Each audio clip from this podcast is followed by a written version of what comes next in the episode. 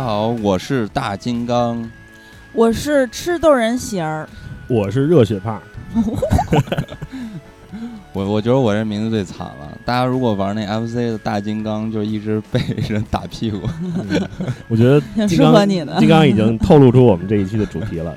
嗯对，我们这期会给给大家录一期这个关于我们童年，尤其是八零后的童年的时候的这个、呃 FC 游戏的音乐，嗯巴比特音乐的一个欣赏特辑、嗯啊。然后我们刚才开头大家应该也听到了，然后我不知道大家刚才有没有回忆起来，开头的那一小段曲子，大概四秒钟左右是坦克大战是我小时候为数不多的玩过的游戏之一。金刚又又抢答了，金刚现在越来越进步了。这个这个是我小时候和我爸就就是双打的游戏。哦，是吗？嗯可能对很多人来说都是。他爸看起来跟那个就挺严肃的吧，挺酷的，竟然跟你玩坦克大战因。为坦克大战就真的太好玩了，尤其是双打。就别的游戏可能就顾不上这个彼此，你知道吧？经常会坑队友。坦克大战就真的是齐心同力要打敌人。嗯，能打到哪一关？我都不记得了，因为坦坦克大战似乎就没有 没有一个尽头是吧？对，就永远往下打。哇塞！哎，就录节目之前，我在那拼了命的打，打到第二关，我 坦克大我战真是游戏白痴嗯。怎么啦？然后我给大家大概说一下，我们这一期呢，就是给大家去讲一下这个巴比特音乐的诞生，嗯，它的一个发展的过程，还有嗯现在一些音乐人会把巴比特当做一种元素，然后来嗯做一些创新的音乐。嗯，咱们入耳系列的六一特辑，嗯，顺便回忆一下我们小时候的快乐时光。嗯没错，真是太听这些音乐太快乐了。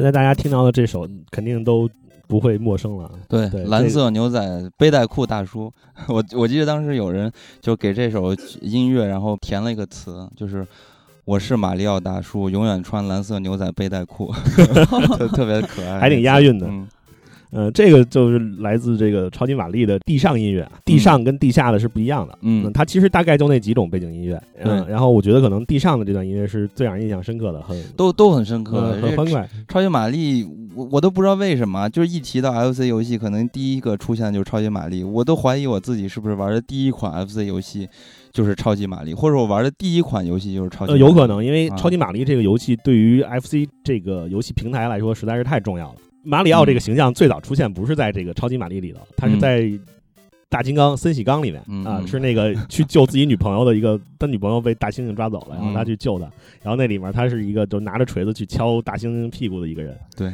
嗯，但是后来 后来他们在这个后面做游戏的时候，就把它单独作为一个形象嗯。啊，做成了超级马里奥的这个形象，嗯。嗯，哎，你看那个 Switch 上面马里奥赛车也是我玩的嗯。第一款 Switch 游戏。对，现在马里奥已经成为了任天堂的形象代言。是，嗯。然后你记得，就是咱们稍微长大一点点之后，然后就有很多这个色情的暴力版的啊马里奥，就是那种插画去做那些插画师或者是各种绘绘画的网友画的。我没有看过，我当时收藏好多，你放屁，我真没有看过，真假的？好奇怪，你说的好奇怪。我看过太多了，还收不过藏。不过这个马里奥是我小时候非常不喜欢玩的一款游戏，为什么？老跳歪了？就是我自己比较喜欢玩的游戏还是那种打的，就这种特别但是蹦蹦跳跳的救公主。啊，确实确实这游戏很要操作啊。我玩马里奥，我其实只能过第一关，我嗯最好的成绩是过过第二关，然后我就没有再过过。啊，后来我那长大之后看别人玩，看那些视频，我发现马里奥有超级多关。不是，这最起码能跑到第三关吧？因为第二关那个水下的时候，你跳到那个楼上，跳到楼上那个走那个砖块，然后直接中途就全都走过去了，我并不知道有这条路，然后直接就走到那个那个那个桶那儿就可以选关。我都是那种很硬派的男人，硬碰硬的往前冲。哎，我嗯这重玩也是只玩到第二关。嗯，然后说回来，说回到这个呃音乐这部分啊，嗯，然后这首非常著名的这个曲子，就超级玛丽的曲子，它其实叫呃地上官的 BGM，就是地上官的背啊，景音乐。就叫这名字啊，对，他写出来就是这，他就是为这个地上官写的。然后这个作曲者叫做叫做近藤浩志，他也是这个任天堂的元老了。嗯，可能当时写这曲子的时候，估计也真的是不太看好这游戏能火，是不是？其实不是任天堂，它这个 FC 的崛起啊，其实很有意思。我这儿简单跟大家说一下，游戏机市场领域，其实之嗯前在 FC 时代之前，一直是由美国的这个叫呃雅达利这个公司去统治着的。嗯。呃，但是因为后来雅达利有一个叫做雅达利大崩溃事件，非常好笑啊，就是他们的雅达利这个公司的母公司就是华纳，然后逼迫他们在六个星期之内做出这个呃《E.T. 外星人》这个电影同名游戏的改编，嗯，然后结果那游戏做的爆烂，然后就把雅达利的这个口碑给做死了。对做死了。就其实他应该，我觉得是叫什么讲骆驼最后一根稻草，嗯因为他之前在这个雅达利，雅达利不光做游戏，他也做主机，就是在他的那个统治的时代的时候，他做了很多那种数量取胜，然后但是质量很低、同质化非常严重的这种游戏，嗯然后导致大家对它其实已经有一些厌倦了。嗯然后《E.T. 外星人》这个游戏就是一个爆发口嗯啊、让大家对它就产生了一种排斥的心理。然后任天堂就抓住这个机会推出了这个 FC，然后意外的抢占了这个游戏市场，而且还打到北美市场。嗯嗯，但是这感觉机能都不一样。雅达利的时代那种机能就有点类似于咱们诺基亚贪吃蛇那种感觉。确实，因为但是小方块雅达利它是个游戏历史上必须要提到的一个公司嘛，因为它诞生了像是最经典的、最早那个叫 Pong 那个游戏，就像嗯两个人打乒乓球一样。对对对，嗯，它是个做很早的，但是呃，当时任天堂他们的要求就是说要设计出一款这个能至少能领先一年不被人模仿的这种游戏平台，嗯等于它是趁着这个雅达利崩溃的时机去重新制定了一个游戏的平台，嗯而这个游戏平台就是 FC 平台，对以后的这种家用机游戏市场的影响是巨大的，它可以说是，呃，我觉得可以说是这个家用机的鼻祖了。嗯，其实那个时候我的理解可能是不是就有点类似于，就 FC 游戏可能就是当时的次时代游戏机，就这种意思。因为我觉得性能直接就秒杀雅达利啊。是，而且它推出的游戏也是它的，像超级玛丽就在北美市场大火，嗯嗯而且可能因为他选的这个人也是，他选了一个意大利人做形象，对。就是，Mario。呃，超级玛丽这款游戏是一九八五年问世的，嗯。呃，但是这个在一九九三年的时候，呃，美国还拍了一部电影，就叫做《超级马里奥兄弟》，嗯。啊是个挺 cut 的电影，我觉得大家有兴趣可以自己找来看一下。它那个剧情就发生了翻天覆地的变化，就是它我大概讲的是啊，说这个以前是恐龙统治地球的时代，嗯啊，然后但是呢，被彗这个彗星撞击之后，恐龙它看起来灭亡了，但他们其实是被打到了一个像平行世界的世界里头。嗯然后他们在那个里面进化，也进化的跟人类差不多了嗯啊。然后他们那儿有一个暴君，就是运用了这个游戏中的原型这个形象库巴库巴魔王，迫害当时的这个国王跟公主，然后公主就嗯把自己的女儿带到了这个人类的世界，生生活在布鲁克林区。嗯，然后他把这个女儿交给教会，就是一个恐龙蛋，然后他又回到自己的世界了。嗯这个女孩就在人类世界长大，然后她长大之后遇到马里奥兄弟，然后马里奥兄弟里面那个弟弟路易吉爱上了她，然后就当当他遇到危险的时候，这两个兄弟就去救他，然后就嗯到了呃恐龙的那个世界，发生了一些非常非常 cut 的事情。然后这部电影也是他一开头的时候也是放了这首地上官的 BGM，这就简直是马里奥的代表了。嗯，但是这部电影的评分不是很高啊，豆瓣评分只有五点二分。呃，看过的人也不是很多。嗯其实确实它不是一个很精彩的电影，但是你要是看的话，你也会发现有些亮点。它不是一部一无是处的电影。嗯嗯，它那个很多设计还是 很有当时那种科幻色彩的。嗯，嗯，玩家可以去看一看。对。然后我觉得当时还有一些像是跟马里奥类似的游戏，你们应该也都玩过。嗯呃，冒险岛。嗯，哇塞，冒险岛我比超级呃这个小时候翻译都特别囧，叫超级玛丽嘛。其实这游戏叫马里奥嘛。嗯也就是说，这个冒险岛比马里奥可难多了，巨难，我觉得。那我也是只能过第一关。哦我们现在就来听一下冒险岛的 BGM。你怎么这么次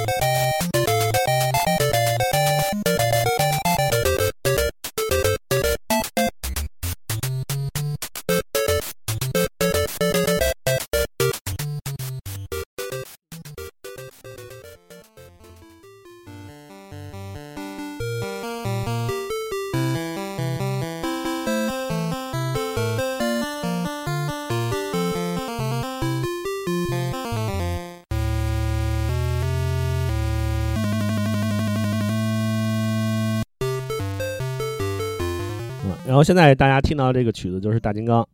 啊，就是金刚最喜欢的游戏。我不喜欢的游戏，我只不过是雷同的撞名了。我们两个选，就只是喜欢被打你屁股。看我们俩选都是选自己最喜欢的游戏系列作为冠名。啊你看你就选了一个，那我应该叫赤影战士啊，我最喜欢赤影战士啊，啊，就是当当年这个魂斗罗泛滥的时期，这些无名的盗版商，然后就直接给赤影战士改了个名字，叫做空中红斗罗。然后当时我觉得哇，太帅了！那个放大招的时候，就是跟那个西曼一样，举起手中的剑，然后空中就打雷，然后把那些坏人都劈死。我觉得太帅了。嗯，这是他儿时的梦想。对我，我就喜欢这种节奏快的游戏。嗯，我其实选择吃豆人是因为我这些游戏，由于我没有童年的练田径。玩过的非常有限，比如坦克大战。那你没玩过小蜜蜂吗？什么吃豆人 没有，真的啊！红斗罗我玩过，玛丽玛玛丽奥玩过。其实 FC 上有很多游戏，它都是从街机移植过来的。对对对，大金刚那个游戏我反正玩的也很臭，我觉得那游戏真的很难。现在包括现在玩这个任天堂大乱斗，如果是到了大金刚的那一关，我还是会玩的非常臭的。你说《大乱斗》里面那个大猩猩就是大金刚，对，那就是森喜刚。他其实森喜刚那个名字也很有意思，他攻击还挺强的。对，他是叫做 Donkey Kong。他当时起这个名字的时候，说是这个人把设计师把这个名字搞错了，他想要的是 Stupid，就是蠢蠢蛋公。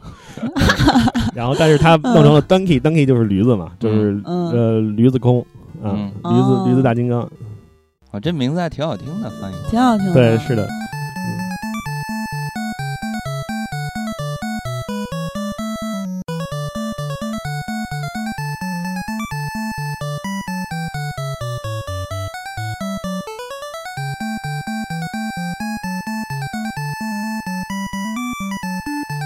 现在大家听到的这个曲子，我不知道能不能想起来。这太熟悉了，这玩的刚才曲子播放到一半，我的脑海中的画面就是我也死了，跳火圈儿 死了。这个这游戏可能，反正我我是那种类型啊，我就是爱玩，但是我又特别菜，呃，菜还爱玩的那种类型。嗯，这我也挺爱玩的。太难了。嗯，这曲子就是呃马戏团的 BGM，但是这是马戏团。第一四关的 BGM，马戏团还有二三关的 BGM，它有两首 BGM。嗯，呃，我其实更喜欢二三关的那个。二三关就是走钢索的男人嘛。呃，对，走钢索，然后踩那个球，嗯，呃，反正都很难。我我最多就打到过第四关，就是跳马那一关，那关实在是太难了，我我实在是打不过去。啊，我那球那关都没过。但是马戏团啊，它其实是这样，就是以前玩游戏啊，我因为玩的臭，但是有一些游戏我会。玩不过去，我也很很开心，就是因为它的音乐其实非常好听。嗯嗯，我觉得马戏团它其实就是一款非常好听的一个。对，就它音乐还真是很有辨识度，记忆犹新。但这个拿出来的话就有点作弊了，因为人家这是名曲改编的。对，它其实是改编自这个美国巡逻兵的进行曲。嗯嗯，呃，马戏团这个游戏是当时日本的科乐美公司出品，科乐美公司其实是很重视这个游戏音乐的，他们有一个专门的。制作 B 八 bit 音乐的团队，嗯，这个团队叫做矩阵波俱乐部，嗯，它是一个多名对名字名字特别酷，它是一个多人组成的这么一个团队。然后呃，有一部分我觉得它其实原创比较多，它这种改编可能倒不是太多，而且它改编过一些古典音乐，包括后面的那个《南极大冒险》，嗯，我们以后会说到。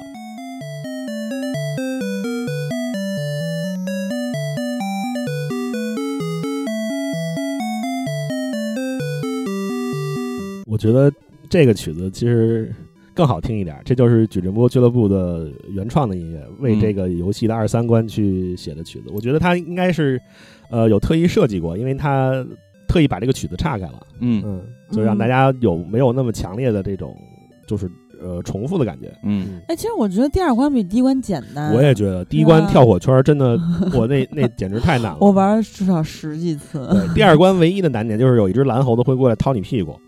对，就突然蹦起来那个。你只要把那个猴子躲过去，基本上那关就没什么问题了。嗯，第一关是那个老虎，啊，不，狮子啊。对你骑着一个狮子，然后要去跨火盆儿，我跟跟中式传统结婚似的，要跨火盆儿啊。对我老让那狮子的那个裆卡在火盆上，然后死掉。我觉得这游戏难度其实挺高的，因为我觉得三四关更难，而且，呃，小的时候玩那个呃 FC 游戏的，它那个手柄，你不管是用什么机器啊，它那个手柄都很小。嗯，然后我觉得就摁起来摁时间长了也不舒服。嗯嗯，就游戏难度其实挺高的，真的挺高的。我印象中，我觉得最难的游戏应该是《忍者龙剑传》，《忍者龙剑传》。我我说我当时哦，你刚才说《忍者龙剑传》的时候，我都已经就不知道该说什么了。我我我是觉得那个游戏就是在我心里算是一个神作，因为太帅了。我那个可能当然是神作了，对我可能就是从那个时候就是迷上了忍者这个设定，然后里边那个游戏太难了，基本上就打一关，但是就是像小胖说的，就是特别开心，而且还想玩儿，就是你永远过不去，还想玩儿。就是一是曲子好听，二是那个里边儿动作太帅了，就是忍者在那儿跳，而而而且还能吃不同的道具，发出不同的那个武器，我简直太帅了那。种类似的游戏也很多，你像蝙蝠侠也很帅，蝙蝠侠嗯还可以在墙上来回反复横跳。嗯，然后这首呃马戏团二三关的这个曲子，呃，我长大之后呢，听过一个北京的朋克乐队。啊那个朋克乐队 用这个旋律写了两首就非常粗俗、非常下流的歌曲，嗯然后导致我现在再去听到这个马戏团的音乐的时候，就会想起那那两首粗俗下流的歌曲。但是真的很有意思啊！如果嗯那个因为太太低俗了，我也没法在节目里给大家放。嗯，所以大家要是对这两个两首歌有兴趣的话，可以私下和我和我聊一聊。嗯，可以和我聊一聊，聊一聊 就是如果你喜欢这个老北京朋克的话，聊聊那些低俗的事儿。嗯。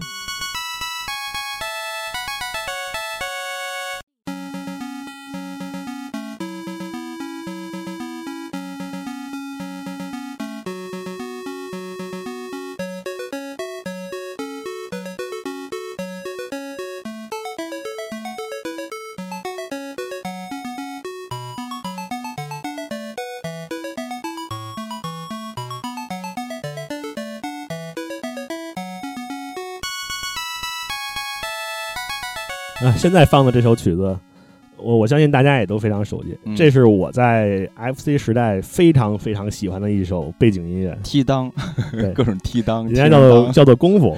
嗯，真是很好听。对，我觉得这个游戏就是我记忆中比较深刻的是他打拳的时候，呜呼呜呼，对，他会有一些非常可爱的音效，嗯，但是他那个曲子写的真是好，写嗯写的就你不觉得写的很妙吗？他有一种很轻快、很跳跃的感觉，对，然后又营造出了一种这种中式的感觉，就像我们以前在节目里提到的那个 功夫 fighting，就是嗯外国人想象中国功夫的那种感觉。嗯，我一听这曲子就想五呼，你可以一直五副没关系。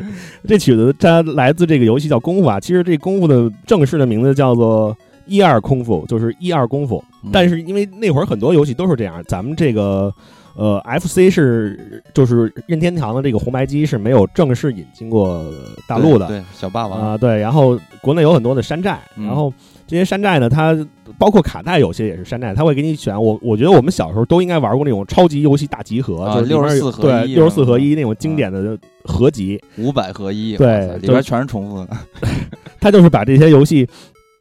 重新给你取个名字，取个简单，因为他没有汉化组，他也不会给专门去给你汉化，给你给你翻译，然后它就把这些拼在一起。那边，对，然后这个就被简单的翻译成了功夫，嗯。啊，还有很多这种翻译上有谬误的地方。嗯。嗯，然后，但其实这个游戏啊，它呃怎么说呢？它它，我觉得它是一个，我可能因为我菜吧，我、嗯。我没有打穿过，嗯。嗯、但我觉得它挺好玩的，就是你跟里面的那些敌人，然后较量，然后还可以嗯。使一些非常，它因为那个人物的 下动作。三路的招数，踢人挡，对那个人物动作其实非常脱线，而且好像他有这种赖招，就是给人憋在墙角，一直、嗯一直踢，一直踢，也能把人卡在那儿。嗯，而且这个游戏它其实是有剧情的，它是一个就能感觉到它是致敬那个李小龙那那个时代的风潮。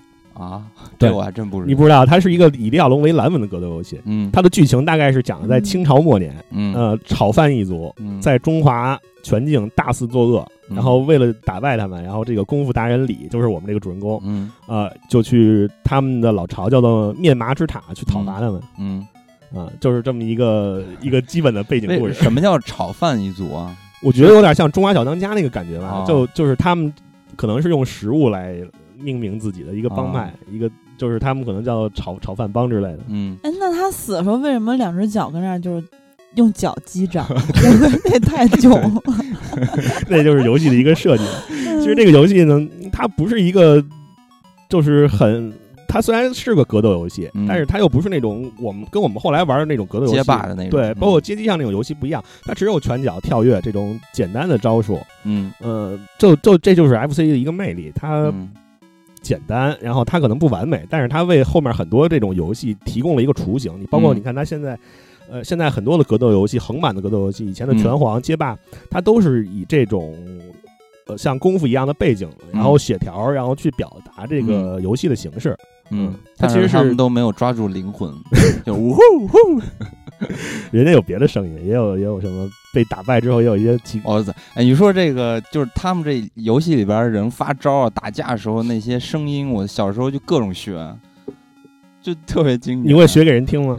会啊，就经常经常就是，比如玩街霸的时候，呼啦海尔是吧？哦，那我们也会耗油根，好有嗯，个加加 blue 根，对啊，嗯，还有那个小妞那个，她不是有那个踢腿吗？嗯我也不知道那招数叫什么啊，我们小时候都叫滴滴打滴滴，反正特别经典。拳皇就更多了，拳皇那个就是一代神嘛，就是都咱们的八零后这帮，尤其是对大陆的玩家、街机玩家，嗯简直了，太经典了。然后功夫的这首背景音乐是，呃，由东野美纪写的。嗯，东野美纪他是个，他其实就是科乐美矩阵波俱乐部的成员。嗯他的有一些代表作，嗯除了功夫之外，呃我们下面听到的沙罗曼蛇的 BGM 也是出自东野美纪的创作。嗯，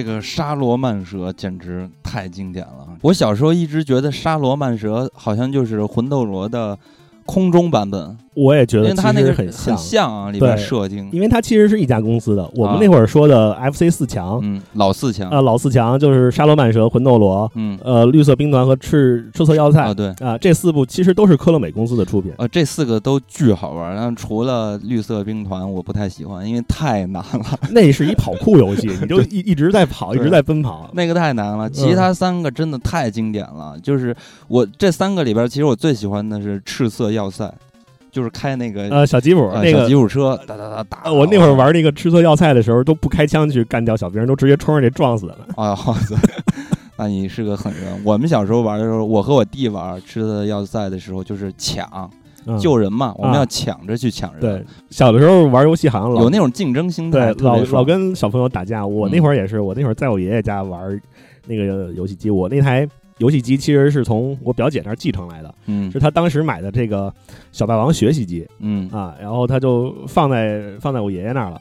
啊，然后我有的时候周末玩儿，就是过去我爷爷那儿的时候就会玩儿，然后会把我邻居家的那个小小弟弟比我小一岁、嗯叫过来玩儿，我们俩一起玩游戏，有的时候会配合的挺好的，嗯。但有的时候就经常就是你知道小孩儿嘛，就是你打我一下我就必须打回去，对对对，啊，就有的时候是误伤，但是会因为误伤两个人就开始觉得这个事情不公平，然后就嗯。闹别扭，在游戏里面互相嗯。互相击败。但是实际上，如果说 FC 游戏上坑队友最强的游戏，应该就是松鼠大作战了。啊，松鼠大战那游戏太难了，那反正这个 FC 老四强为什么是四强，真的是有道理的，对它可玩性很强，太好玩了。对，而且它确实我，我虽然我也是最喜欢玩这个赤赤色要塞啊，嗯因为我觉得它难度最低，就是它玩起来会，呃，让你感到更多的游戏的乐趣，就是你不会那么容易就死掉。嗯，而且它每一关都不一样，对它啊那个战战争的背景，反正男孩儿特别喜欢这种，对，就很帅。我我估计喜 儿看我喜儿又没有玩过，你打那个雕像的时候，那雕像脑袋还掉下来砸你。对就是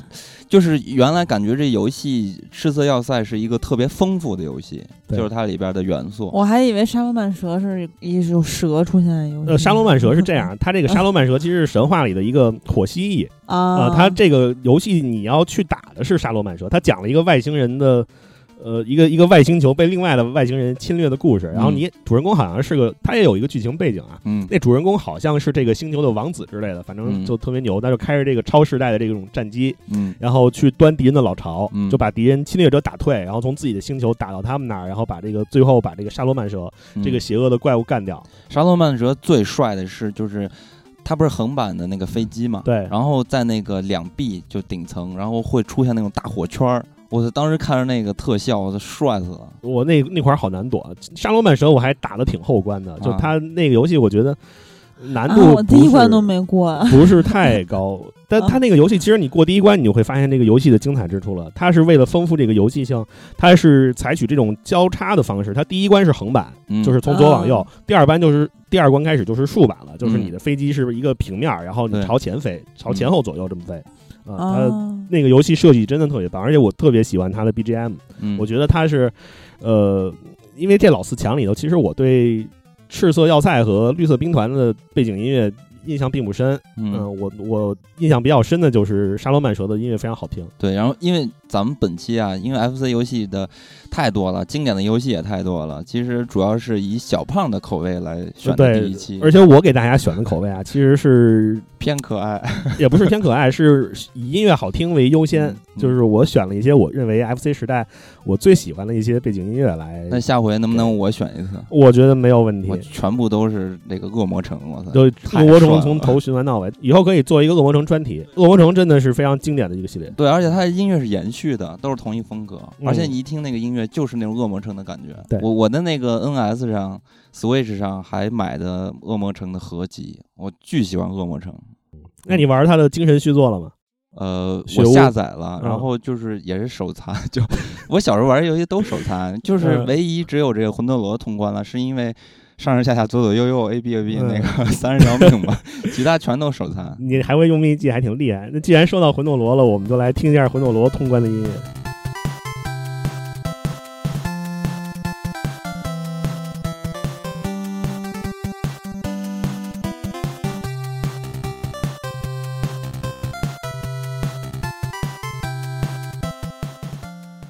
没有放最经典的音乐？我觉得这是最经典的。你都你不是都没通过关吗？我魂斗罗我通过关，谁告诉你魂斗罗没有？魂斗罗没有那么难，还好。有没有见过这个魂斗罗隐藏的八关什么的？我看过视频，看过视频嗯是吧？对当时我看着视频惊呆了。我我看那种以前有人做过这个魂斗罗系列的这个呃就是研究型的视频，嗯他就把这些不同代、不同的隐藏关，包括它的故事背景都扒出来了。嗯嗯，其实发现它其实就是和异形息息相关。异形那部电影当时也是在世界范围内风靡嘛。嗯，而且它这个游戏，呃，当时一直觉得是个传说，就是什么水下八关，嗯，然后后面发现。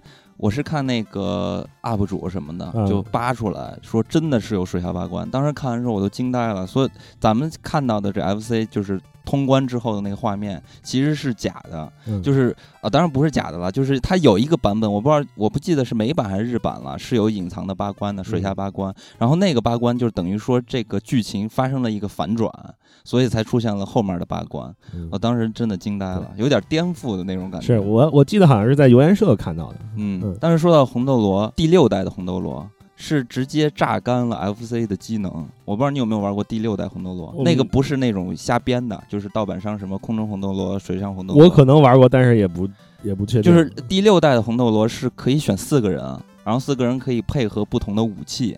然后那个游戏呢，我在小时候玩的时候就明显感觉到一直在掉帧，就各种卡，只要那个敌人数量一多，就各种卡，那直接就把 FC 技能榨干了。魂斗罗这款游戏嗯可以说是小时候几乎喜儿玩过吗？魂斗罗，哎，魂斗罗我玩过，刚才说你看了连喜儿都玩过，啊，嗯就是这种 嗯，呃几乎全民的一个一个游戏了哎。，但我小时候不知道他是这个形象是取自史泰龙和安诺，我也不知道它是取自史泰龙的，我是后来看了才知道它是嗯。以异形为背景的。你看它那个怪物，它特意去嗯。画的稍微有点不一样，但是嗯。很明显就是异形。嗯，嗯，嗯，然后它包括一些这个后面那种生物生物型的怪兽，都是那种，嗯，嗯哎呦，这个魂斗罗真的是太经典了，但是也都没落了。其实小时候咱们玩的这种横版的，嗯，呃，格斗游戏或者动作游戏基本上都没落了，这就是 RPG 可能还有延续，有一些黄牌是吧，还依然的大 IP 在延续着。但但是任天堂还有像是恶魔城这种系列，还是有系列延续下来了。呃，任天堂还可以哦，恶魔城也还好吧。恶魔城至少那个精神续作，就是雪屋的口碑还是非常棒的。嗯，但是还是玩家数量已经不行了，对对，它已经变得很小众了。口碑也掉了很多。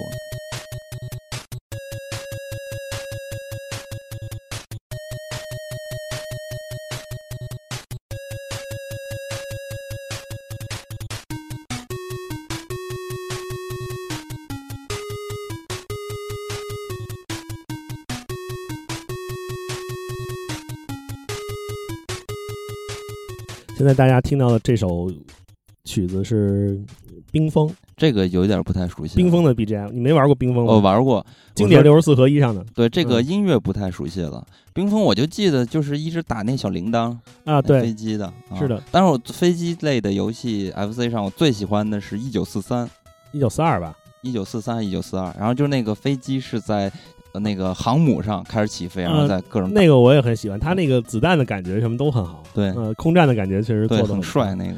嗯，但是冰封它是个对我来说是个挺经典的游戏，因为它可以两个人合体，就是它两家，如果你是两个人一起玩的话，两个小飞机飞在一起的话，会合出一个大炮来。嗯嗯，然后它的设计也是，它会呃从地上飞来一些那个。子弹，然后你可以用你的小胳膊扔出的那个小弹药去打，嗯然后你第一次中弹的时候，胳膊会被打掉，不会立刻死掉。嗯还会有那种补给包飞过来。其实我玩冰封玩的也很菜，就嗯我我那会儿玩擅长的游戏不是太多，但是冰封为什么喜欢它，是因为它的音乐很好听。我觉得它第一关的音乐非常好听。嗯，那你最擅长的是哪款游戏？我最擅长的应该是热血系列啊后面后面我会给大家介绍热血热血，我好几好几款都打通了。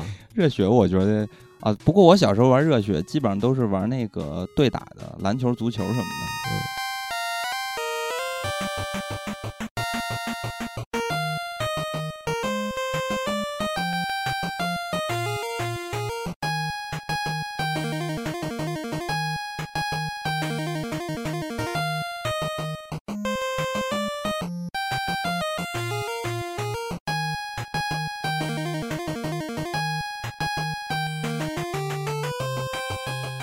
现在这首是 FC 上的《超时空要塞》的音乐，对。嗯，哎，这个刚开始好像功夫那块儿，对，有一点儿，是不是有一一点儿？儿？？嗯，嗯，这个游戏也是我印象中比较深刻的一个飞机类游戏，就是对。它也不能严格说是飞机，因为它是从可以从飞机变成一个机器人、机甲的感觉。对，因为啊它其实就是超时以《超时空要塞》那个动画片儿，嗯。在风靡八十年代那个动画片儿为背景的，嗯，嗯，但我我我是觉得这个游戏我玩的不太多，但是呢，每一次都会打开它，而且印象非常深刻，就是因为它一开场的这个敲锣的声音，好像玩这游戏就等那一下，然后后面就就结束了。我当时里边游戏节奏特别慢，我觉得我觉得它这个游戏好玩儿，特别帅的地方是它可以让那个飞机变形，这就是变形。因为它那个动画片里面的那个呃，他们的那个战斗机队就是嗯可以可以那些那些飞机都是可以变成这个机器人的。嗯。呃，在游戏里玩的时候，我就特别想把它变成机器人，但其实嗯变成机器人很吃亏，尤其是嗯空战的时候，嗯，你的受子弹攻击的面积会变大，啊对。不是很科学。对，反正我觉得游戏嗯。这这个真的是就是呃音乐太经典了。对，其实这个《超时空要塞》的游戏的音乐是来自一九八四年的呃《超时空要塞：可曾记得爱》，就是这个《超时空要塞》剧集的剧场版嗯。啊、嗯在里面的呃女主角小林明美唱的那首《小白龙》嗯啊，我们现在给大家就放一下这个《小白龙》。这首《小白龙》由范岛真理演唱，也是林明美的声优。哇塞，我高中有男朋友叫小白龙，好久，因为他特白。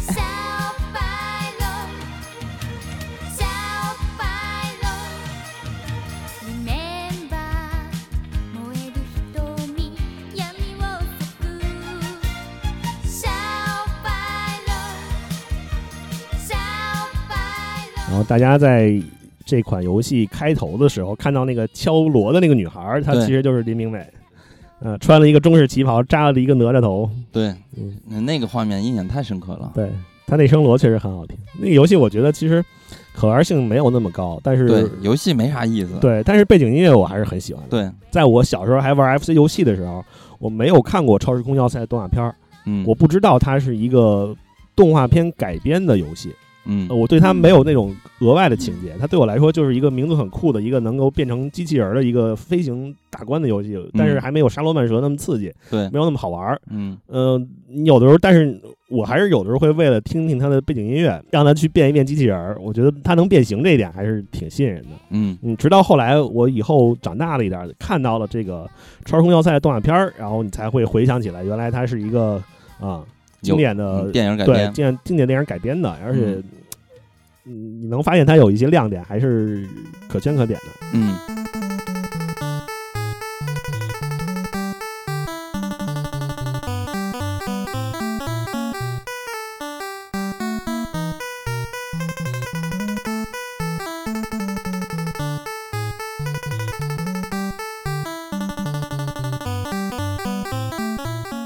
经历了那么多空战紧张刺激的游戏，我们来一个轻松一点的。呃，快乐猫的背景音乐，啊，你们玩过快乐猫？也叫猫捉老鼠。猫捉老鼠，啊，这个小时候玩的时候，也是，呃，对音乐印象更加深刻。就是你只说名字，我还真想不起来。你你能想出它那游戏是什么样子吗？呃，我我知道游戏嗯什么样，就是听到这个音乐才能想到，但是只是。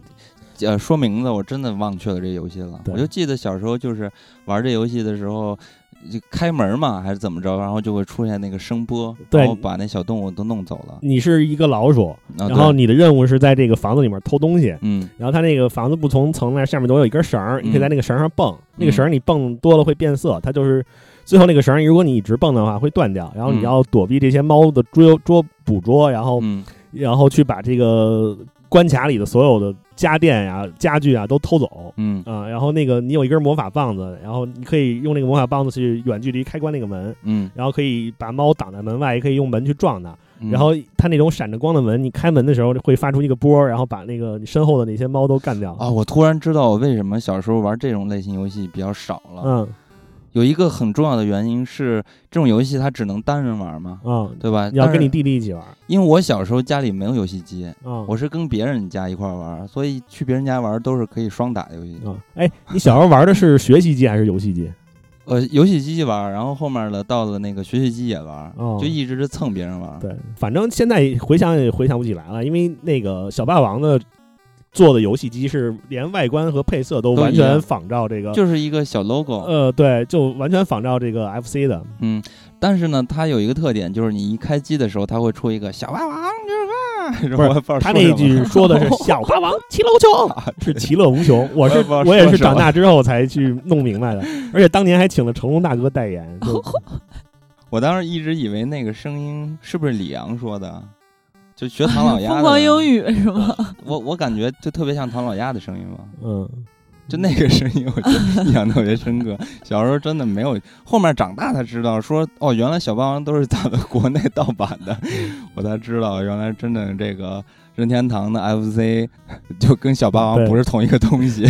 而且它 FC 这个名字也很有意思啊，它 FC 是 Family Computer 的缩写，它其实是翻译过来是家用电脑。对对对，你看这个次时代嘛，次时代。嗯，喜儿有玩过这款游戏吗？没有，但我刚才听你描述，觉得非常有意思啊，是挺好玩的。这个游戏啊，这个嗯游戏我一定要强调一下，是为数不多我小时候玩的烂，但是长大之后玩的好的。嗯啊，因为我小时候，我现在回忆起来，为什么小时候玩烂？因为被那个猫追逐，我特别紧张，嗯然后我只敢在那个绳上来回蹦，然后嗯直到蹦到那个，因为你在绳上蹦的时候，猫跟你一起蹦，嗯然后它也没办法在那会儿捉到你，嗯呃，但是被猫追逐，我会有一种紧张感，我会发挥不好。嗯呃，现在这种紧张感消失了，我就能很很顺畅的过这些关。因为你本质是一个土拨鼠。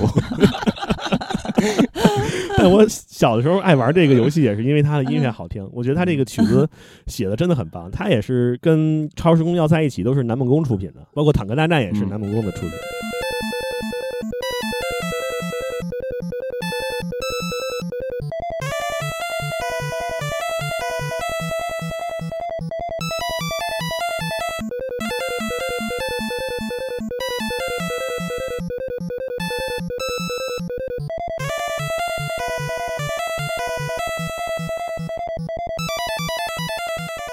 我想问一下，特别喜欢忍者文化的大金刚，这个不行，这个啊完全体验不到忍者的文化。为什么呢？是我从小就觉得这不是忍者游戏，我一直觉得主角是一个 农民，拿一把镰刀在一直在转，我都不知道他在干嘛。然后敌人都是忍者，我觉得这在杀忍者，所以我小时候非常不喜欢这游戏。我就哎，我印象中这个游戏啊，我后面才知道它它后面可以打到城堡里边，还能打到水下是吧？去救那个公主。我小时候这这个游戏的画面就是 那个绿色的树，然后就有一个人拿着镰刀，也不知道在干嘛，一直在转，嗯，其他就什么都不知道了。哎，我小的时候就很爱玩这个游戏，因为我觉得它不是那种难度很高的游戏，虽然也会经常意外的死掉了，就是哪儿过来一个小飞镖就把你剁死了，嗯嗯，但是你你只要放松一点的时候，你会发现那个飞镖飞的其实并不是很快，你可以用你的小刀、你的小镰刀把它弹开。然后这游戏这游戏很立体，就是它可以在树上跑来跑去，然后可以跳。卧虎藏龙嘛，就是这么拍的。啊，对，有点有 点卧虎藏龙那感觉，在树梢上那样跳跃，然后你干掉我的敌人之后，还可以它出来一个白色的蛋，你把那蛋吃了还能变强，嗯可以发出更大的飞镖。哎，我当时喜欢的游戏，除了它的音乐，就是你知道很鲜明的这种日式的特色，嗯，嗯。还有一个就是你可以去去跟人肉搏，你知道，我嗯。那会儿不爱用飞镖去多这些敌人，我喜欢在他身边，然后用小刀。用镰刀干掉他，但是 用镰刀经常容易被人干死，嗯。因为没有格挡。我跟你说，我小时候因为对这个游戏印象啊太深刻了，因为嗯。完全不懂，就是我不知道在干嘛，所以我长大之后一直在寻找这个游戏到底是要说一个什么故事，然后就看了好多这个游戏相关的视频，嗯。然后就去找这个游戏的故事就剧情介绍。后面就大概知道的，就是说他有一个背景，就是说什么所谓的魔界的人吧，嗯就这些魔界人，然后就把公主带走了。然后呢，有一个忍者就叫影，嗯这个忍者，然后就来受命去救这个公主。然后这游戏呢，就是这个忍者一直在救公主。然后游戏你通了关，呃，公主又又回被抓了，到了啊，然后就又回来了，对然后就呃不停的在循环。这是一个无尽的游戏。对，然后后面呢，我看那个 UP 主，然后就提到了，说这个游戏其实还是稍微有一个与众不同的地方，就是你嗯。二周目之后，然后你会发现它最后的结尾，它会给你一个公主的穿的非常的漂亮的呃形象出现在视频的画面的中间。嗯。然后这个时候呢，玩家第一时间，然后拿相机把这个画面拍下来，拍下来，然后寄到这个游戏的公司，你就可以获得一个神秘的大礼包。知道了这个秘密之后呢，很多人就坚持不懈，就打二周目通关，然后就赶紧拍下来，拍下来，然后就寄到那个官方去。然后官方呢就要从其中的前一千人中去，你你才有机会去获得这个机会。嗯你是在一千人之内，然后去寄出了这个照片嘛，然后呢再通过一次抽奖，然后终于你就脱颖而出了，最终你就拿到了那个神秘的大奖。你知道那神秘大奖是什么吗？是公主穿过的衣服，不是，是一个公主的玩偶，然后你一按它，公主就会说话。然后你费了这么多劲，然后就最终换来一个公主的特别 Q 的一个小玩偶哎。我觉得这个很形象啊，因为你真正救到了公主，把公主抱回家了。对，公主还跟你说话呢。嗯，太搞笑了！我想知道公主说的是什么。呃，就是大概就是说那个坚持不懈，你是最强的，然后什么你能救我，反正就能就会说两句话、嗯啊，就鼓励你的那种话。好，我们下面听下一首，下一首肯定是金刚非常喜欢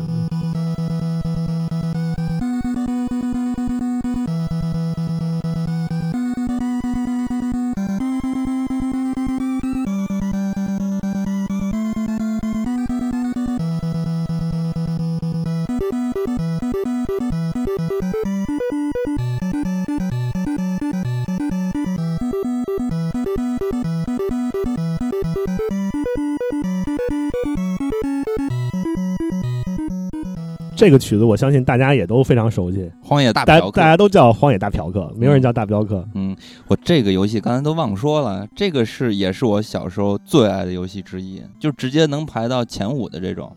嗯，这个游戏有一个特别大的特点，就是呃咱们小时候的 FC 的那个手手柄，它是 A、B 两个键嘛，嗯然后你 A 按 A 键，它就是枪是向左开；按 B 键向右开。然后 A、B 一块儿，它就是竖着开。竖着开，然后这个游戏的节奏也特别好，中间还能骑马，我印象特别深刻。然后你，呃，骑到马的时候，你那画面就停止了，然后有一只马就跑过来，跑过来的时候马还有声音，哒哒哒哒哒哒哒哒，然后就过来了，然后就骑着马，然后巨帅。然后它还有武器系统，然后你去那个。呃，军火店是吧？可以买武器、买通缉令什么的。我小的时候玩这个游戏，我觉得这游戏特别难。就你第一关还好啊啊，但是你后来我进去过那个武器店，嗯但是我看不懂。看不懂，嗯，那会儿小时候玩这些游戏最大的一个就是障碍，就是语言障碍，嗯就是英文你也不认识，日文你也不认识，对，就非常的苦恼。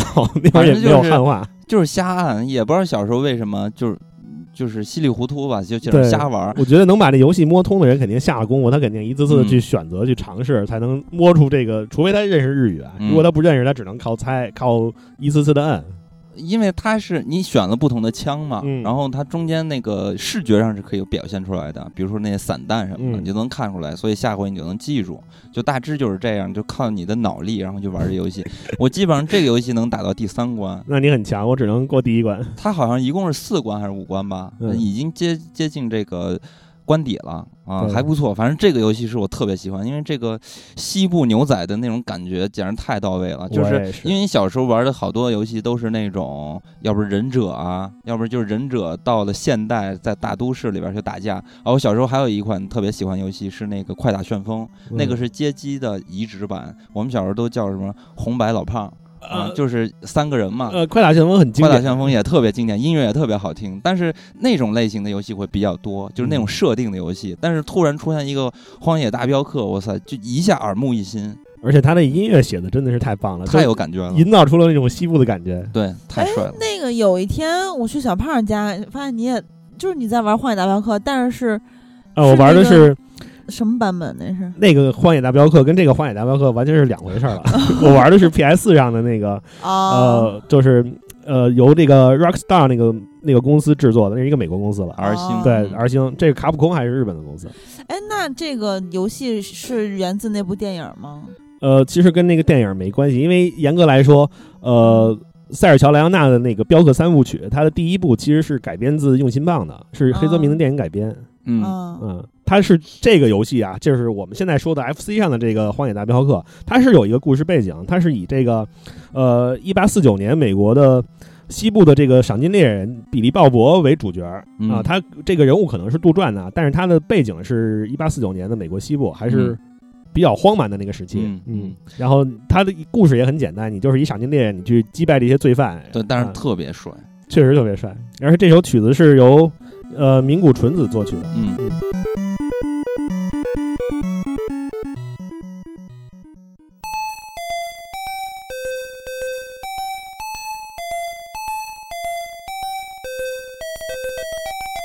听到下课铃了，这个就是来到了我最喜欢的一个系列，呃，热血系列。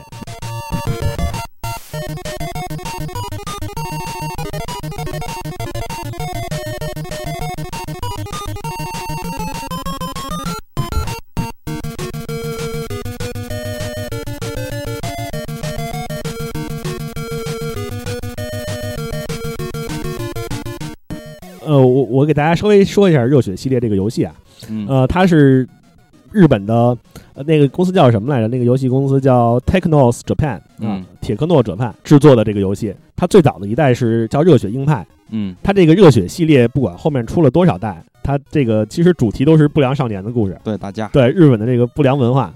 呃，它热血硬派那会儿的画风跟后面几座都不一样，那是它最早的一代，那个人物嗯。还比较写实，不是那种 Q 版的，呃，人物身体很长，然后就是你要做的事情就是殴打殴打别的学生，然后嗯。别的学校干架，反正就是樱木花道没剃光头的那种形象，嗯对，穿的也是飞机头，制服。对，嗯。那种那种暴走族的衣服，嗯。嗯，然后那个游戏《热血鹰派》很好玩，它有不同的关卡，就是有在地面上打的，还有骑着摩托互相踹的，嗯。嗯，然后但是他从后来就开始把这个游戏做的更 Q 版了，像是热血足球，嗯然后热血。呃，热血篮球，然后热血格斗、热血物语、热血新纪录。我们现在听到这个曲子是热血新纪录的，因为它这个游戏啊，作品真的非常多。对虽然都有点类似吧，但是可玩性其实挺强的。它每一座它主要是两个方向，一个是运动类的，一个就是格斗类、打架类的。嗯。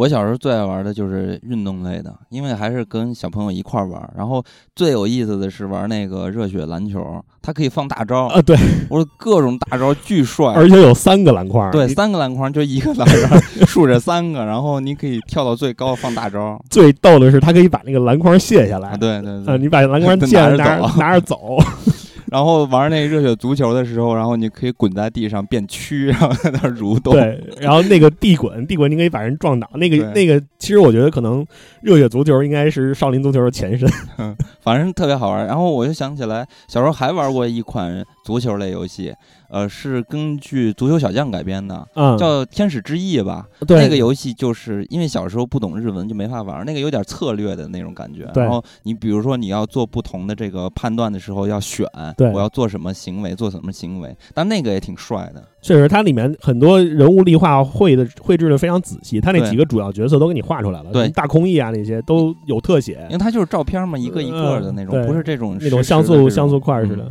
嗯，这个真的挺经典的。我我那会儿最喜欢的是呃，那叫什么热血热血金曲吧，还是热血物语？就是两个人，这个主人公热血系列的主人公永远是两个，男一号叫国夫，嗯呃，然后男二号是他的好朋友兼竞争对手叫阿力，嗯，然后两个人。呃，我玩的那个进行曲还是物语，我忘了。就是他阿丽的女朋友被抓走了，然后两个人去那个冷风高校踢馆、嗯啊，就一路上打打败这些其他学校的学生，然后朝那个学校进发的故事。嗯然后那个里面也是有武器系统，嗯敌人会拿着棍子呀、然后纸虎啊、石头块啊过来打你，你把他们打败之后，可以捡起他们的武器揍他们。嗯，然后还有商店街，你可以在商店街上吃一些食物，增加自己的血量和不同的能力。嗯，嗯，我就觉得这个特别逗哦。我还想起来，他还有那个运动会，对，运动会就是就是我们现在听的这个《新纪录》这首曲子，那就是啊运动会，就是它有那个游泳，然后啊有什么投铅球，啊然后有那么铁人几项。对对对，嗯，而且那个游戏，我这个游戏系列啊，就是热血系列的作曲者，他这个背景音乐的作曲者叫做泽和雄，他是嗯一直负责这个呃热血系列几乎所有每一座的这个音乐。嗯呃，然后这个 Take Notes Japan 它还有另外一个系列也特别有名，就是双截龙。嗯，嗯，双截龙也很经典，双截龙最喜欢用的招数就是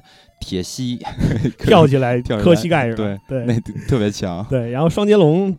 呃，他的那个呃作曲者也叫做山根一夫，这个游戏公司啊，Take Notes Japan，它代表作就这两部，所以嗯导致它这个产品线很单一。其实你发现热血系列跟双截呃双截龙系列的手感也挺像的，因为嗯可能是一个公司做的，而且都是这种以这种格斗类为主对的。呃，但是呢，热血新纪录它有一首曲子，我觉得是很令人回味的。它有一种，因为热血新纪录它是一个你离不良少年稍微远了一点儿，嗯，就是你这些不良少年也可以去参加一个运动会。嗯，然后在这个运动会结束的时候，你拿了名次之后，它会出现一首，我觉得是在巴比特时代写的非常好听的一首曲子。这首曲子翻译过来其实就叫做《结束》。它那个呃游戏的结束动画是一个小女孩荡着秋千，然后在夕阳下，然后那样晃来晃去，嗯就非常有这种青春逝去的感觉。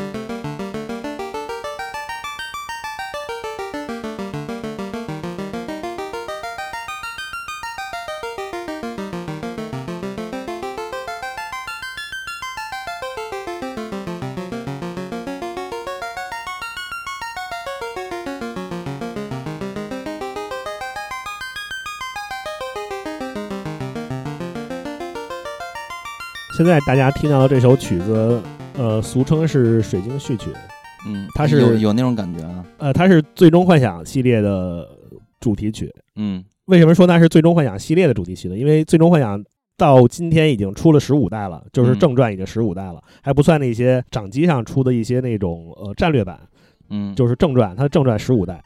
哎，最终幻想你现在还在玩儿对吧？呃，对我现在在玩它的网游版《最终幻想十四》，然后它每一代的主题曲都是这首《水晶序曲》。嗯，这个是有那种幻想的感觉。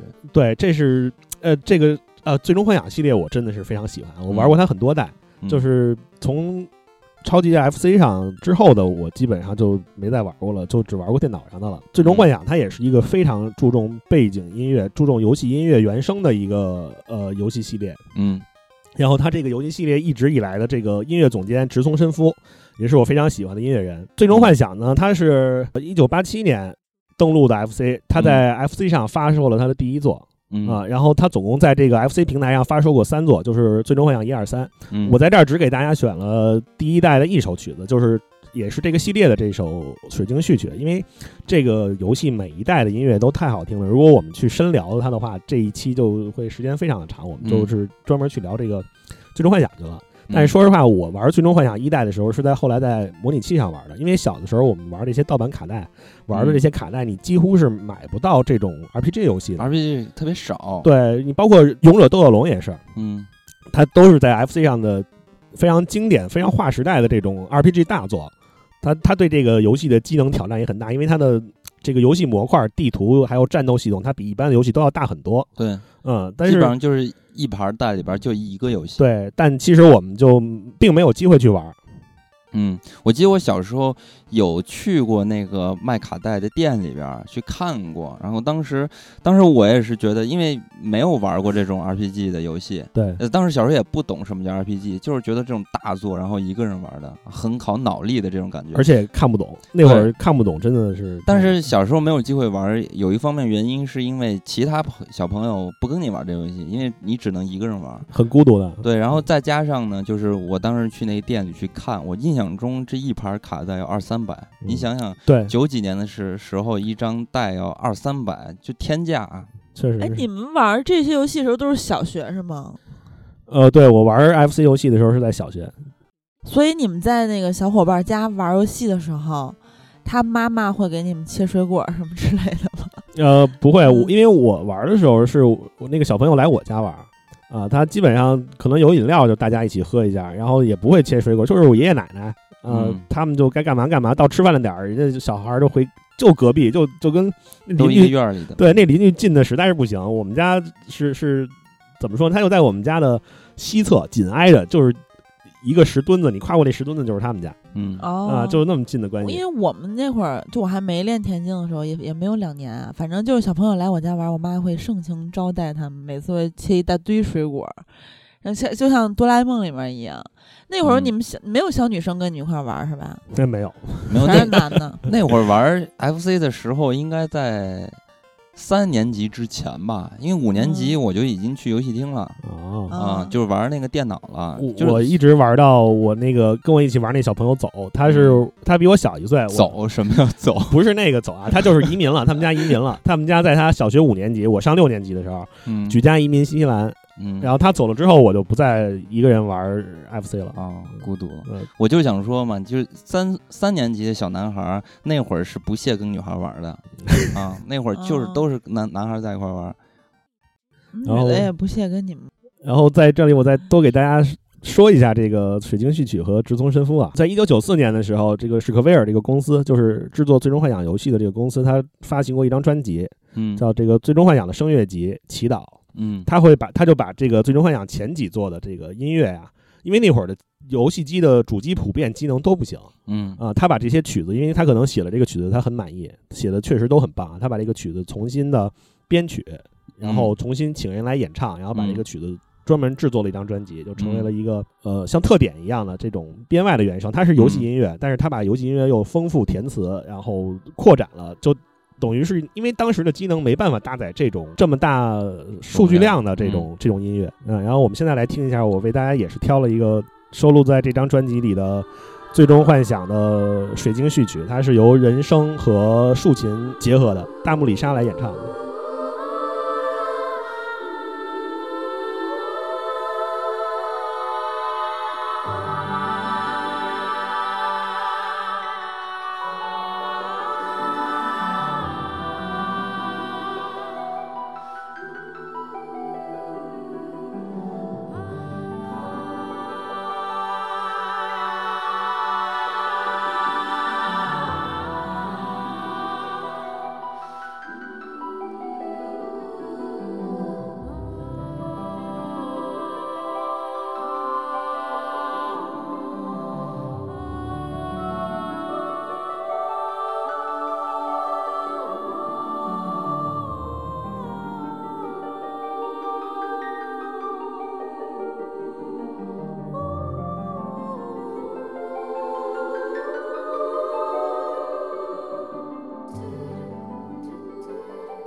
期节目里头有一些的曲子，包括我们后面会放的一些音乐，呃，我都为大家挑选了原版和八 bit 版。我嗯这么做的目的是希望大家在欣赏这些音乐的时候可以有一个比较，嗯对，就是你会听出一些区别，然后也会通过这种交叉的对比，能够感受到巴比特音乐的这些特性。嗯然后像这首就是你听他的人声跟竖琴的这种结合，和单独去听巴比特音乐，呃，是一种不一样的感觉。但是说回来，最终幻想》这个系列游戏，它的起点就是我们刚才听到的那版巴比特的水晶序曲。嗯嗯，它其实是一个很浪漫的事情。嗯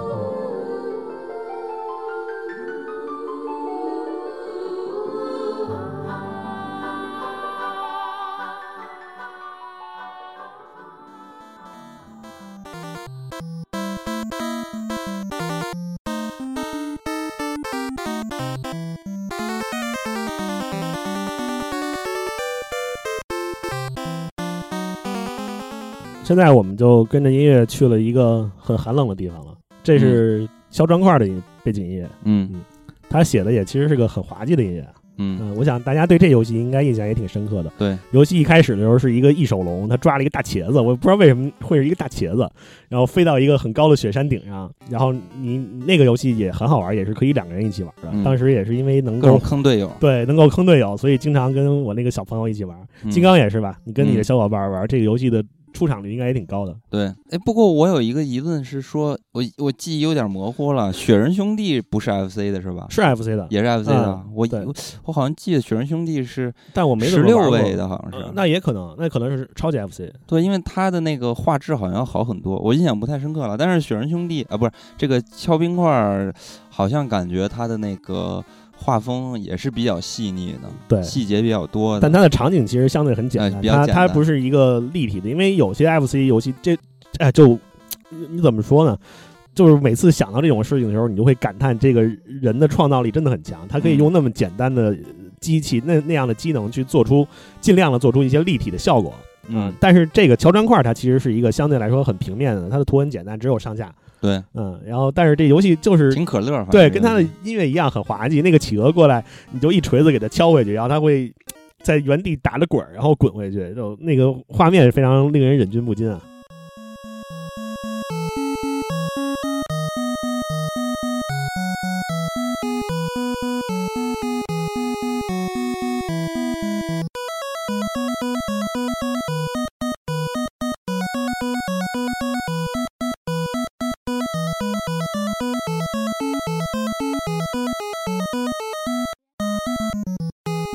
然后现在我们听到的这首，它其实是《溜冰圆舞曲》嗯。啊。小的时候不知道是溜冰圆舞曲，小的时候就觉得这曲子真好听。嗯，然后洗脑，对，它来自这个游戏是《南极大冒险》，对，一个小企鹅在南极呃来回跑，然后有的时候会有海豹从冰窟窿里对，探出头，如果海你豹特别可爱，对那海豹超级萌，那样趴趴在冰窟窿那儿，如果你撞上它的话，你就会打一个踉跄，嗯。然后这个冰缝里面会飞出鱼来，然后你吃鱼会加分儿，然后要跳过那种冰窟窿之类的，嗯就是一个企鹅在南极旅行的故事。嗯，哎，那那挖地雷那企鹅是什么游戏啊？你说的挖地雷的企鹅那是什么？就是有一企鹅到处挖，然后挖出来是那个，哦，那是大富翁，我好像就说嘛，大富翁那是大富翁大富翁四里的那个小游戏，我操，哇塞！我特爱玩那个，要不挖要不然宝石，要不然地雷哎嘛。大富翁四啊，莫尔良，你说大富翁四是我觉得大富翁系列里最好玩的一个，太好玩嗯了，嗯，但是这个我没玩过，听起来也挺有意思这个你就没玩企过啊鹅非常可爱。这个你竟然没玩过？啊，我没有童年，我太可怜！我能玩过那几个就不错了。哎，你你让南哥让南哥现在淘宝给你买个 FC，你们俩怀旧一下行不行？哇塞！我不是在电脑上玩来着吗？哎，你一定要去玩一下这个游戏。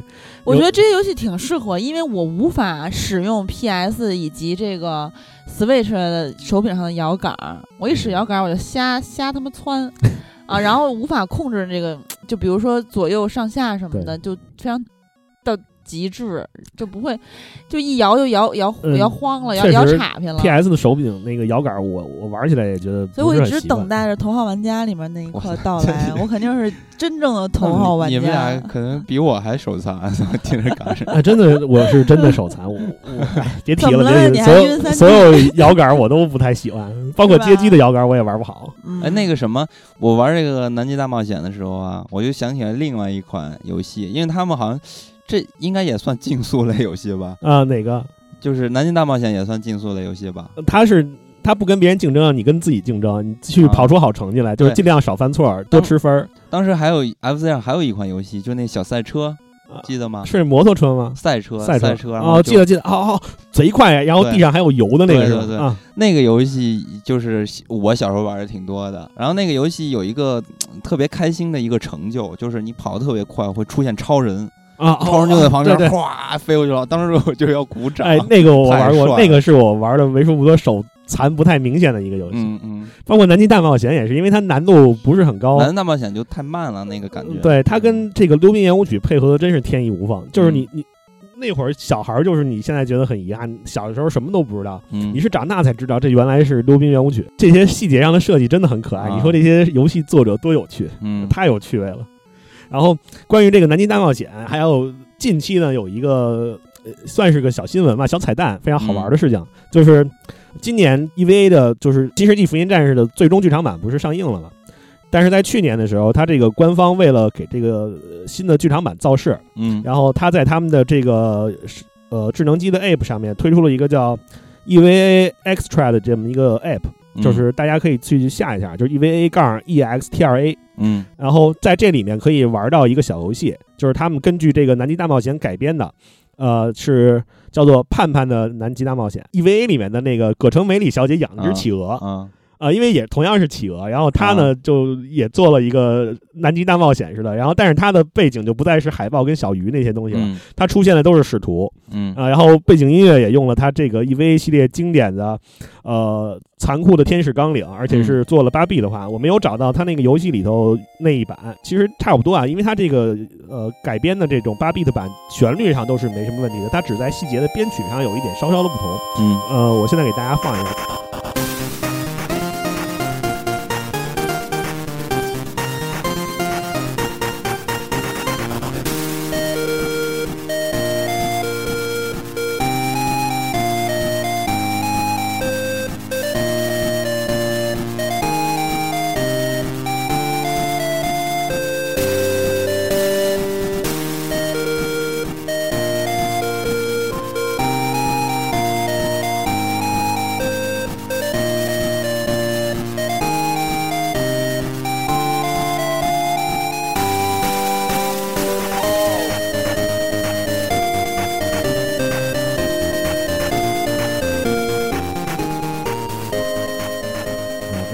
推荐大家喜欢的话，可以去手机上下一个 EVA 的这种官方 app，去体验一下这个盼盼的南极大冒险，哎真的别有呃别有一番风味，特别好玩。嗯。神作，对神作，而且是我们很有幸在 TV 上看过，就是电视上那会儿放过引进版的，呃，《新世纪福音战士》。他当时把这个名字改成了《新世纪天鹰战士》，嗯然后把这首残酷的天使纲领也改名字了，然后改了一下翻译，什么美丽的天使在远方召唤你，勇敢的少年快去创造奇迹嗯啊、就是变得和谐了一点但我仍然觉得我们这代人非常的幸运，能在电视上看到引进的这么这么这么有深度的一部神作。嗯，哎，那你小时候看，你看得懂吗？我其实看的很晦涩，但是那会儿嗯有漫画，我看过他的漫画，啊，呃，就是因为因为它的 TV 版引进的 TV 版，它做了很多删减，因为它有一些黄暴的地方，嗯然后还是考虑到了孩子们的这个心灵，幼小心灵，而且确实，我觉得这个动画片它不是给孩子看的，嗯是嗯。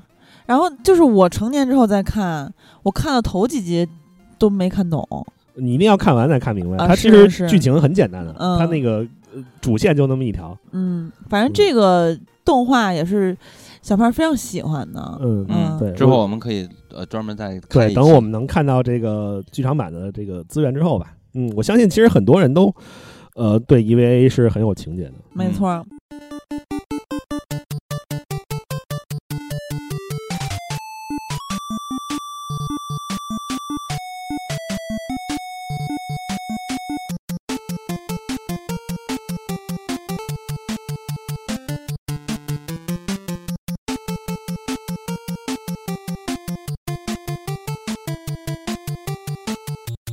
现在给大家放的这首曲子是游戏《七宝奇谋》的背景音乐，它是它几个关卡的背景音乐，它还有其他的曲子，但是这首曲子是最有代表性、最好听的。嗯。这首曲子可以说是 FC 时代我小时候玩游戏机的时候嗯。最喜欢的一首曲子，因为实在是太好听了。嗯。嗯，是挺好听的，但是这个游戏印象不太深刻。呃，这游戏其实是一个神作，就是嗯它的可玩性非常强。它它其实是改编记得好像一直就开门关门似的。对，它是这样，你会踢死一些老鼠，然后去嗯拿到炸弹，然后拿炸弹把门炸开，集齐三把钥匙就可以过一关嗯啊。它是简单来说是这么一个设定。然后这个嗯游戏里头，它有一些隐藏的宝石，你就来回踢啊什么的，可能能从一些角落里踢到一些钻石，嗯获得一些装备，然后获得一些伤害的减免。而且这个游戏它好玩在哪儿？它这个关卡之间是互通的，它的地图嗯其实非常大，就是嗯你从一个场景离开了，然后你回头还要回到这个场景。嗯嗯，它是一个呃很有开创性的一个游戏，它嗯真的对于那个时代来说可玩性很高。但是这游戏，呃，我我觉得是有一定难度的。我嗯只玩到过第二关，就是嗯过了第一关，第二关我就过不过去了。嗯，但是后来我看过有这种高手去玩这个视频，就是全程无伤，然后呃去拿满全道具，然后过这个剧情。它这个嗯剧情呢，呃，它是其实是改编自一九八五年的同名电影《七宝奇谋》，然后这个电影的英文叫做《Goonies》，Goonie Goonie 是指这个信天翁啊，它这个嗯可能在美国这个俚语里面也有这种蠢蛋啊，呃，嗯坏孩子这种意思。然后它讲的就是。呃，七个小孩儿，五个小男孩儿跟两个小女孩儿去探索海盗宝藏的故事。他们嗯探索这个海盗宝藏，想救这么一救自己的小镇，嗯其实是一个很合家欢的一个电影。嗯呃，然后那个电影其实还挺有意思的，它的制片人是这个斯蒂文·施皮尔伯格。嗯嗯，然后我觉得这个电影应该在当时是挺家喻户晓的，因为它还改编了游戏嘛。他嗯八六年就做了这款游戏。我虽然没有亲自打通，但是他的这个曲子还是给我留下了很深刻的印象。后来我也看了这部电影，嗯，然后我发现他这个 游戏的，现在我们听的这首曲子其实就是游戏的主题曲，嗯由这个辛迪帕辛迪劳帕来演唱的。嗯电影里面还插播了一小段他的 MV，嗯那 MV 当然不是正式的 MV，他后来又拍过一个 MV，他只是为了电影里的那个效果。嗯我们现在来听一下这首这部电影的主题曲，就是也是我们这个游戏的这个主题曲，叫做《The Goodness Are Good Enough》。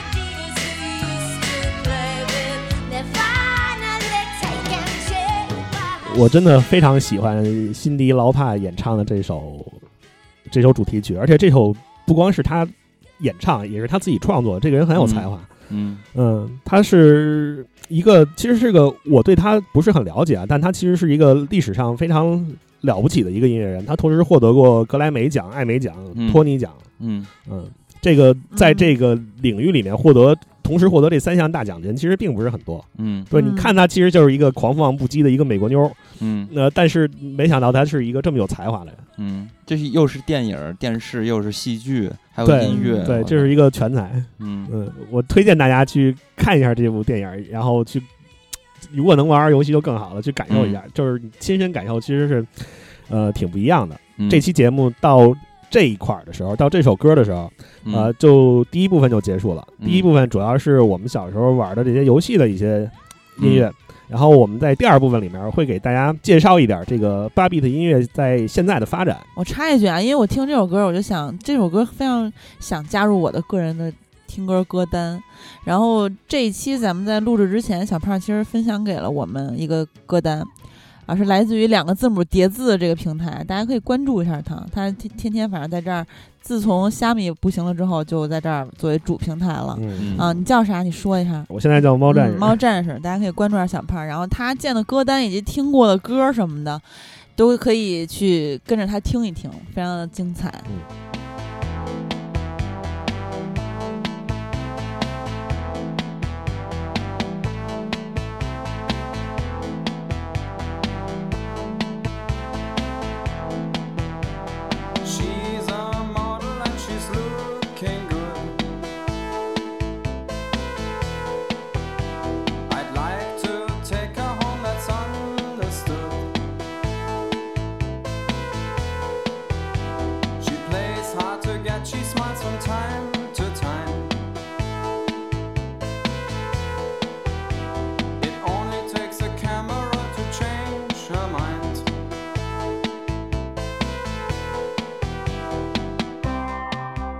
现在大家听到的这首歌来自德国的呃老牌儿电子乐队，可以说是电子乐的鼻祖，呃嗯发电站乐队。嗯我们现在在这个第二部分呢，我我也是选了很多的歌曲给大家分享，然后这些曲子呢，大部分都是会选一个原版，然后再选一个巴比特的版本。嗯，然后在这儿，我想先跟大家呃聊一聊这个巴比特音乐的概念啊。嗯它这个 beat b i t 这个词，它其实指的不是一种风格。嗯那八 bit 它是一个存储单位，它是嗯因为这种音乐的诞生呢，它其实是因为当时技术条件的限制，因为做游戏机它的搭载不了那么大的那种体积，然后它嗯在做小体积的情况下，它只能保证它的这个存储单位比较小，嗯巴比特就是它最小的一个存储单位，然后导致我们玩这个呃 FC 游戏的时候看到的都是这种像素风，那种像素画。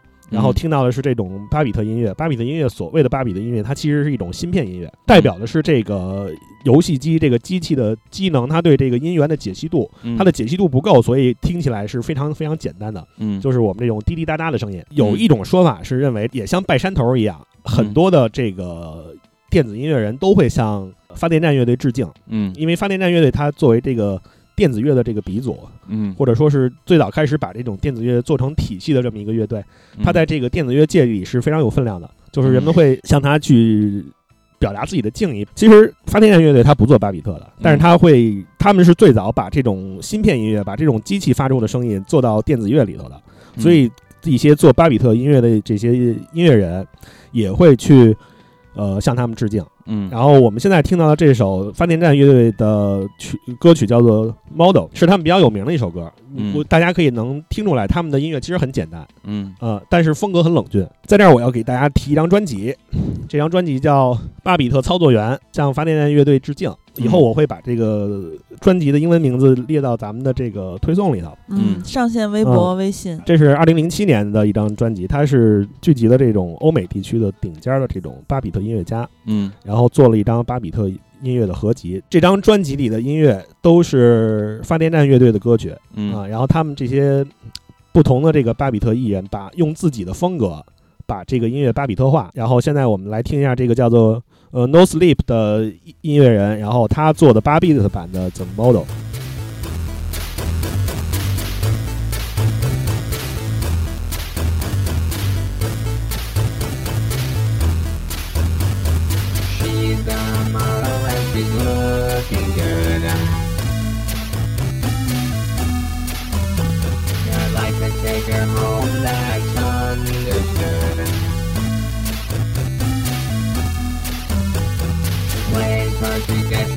from time to time.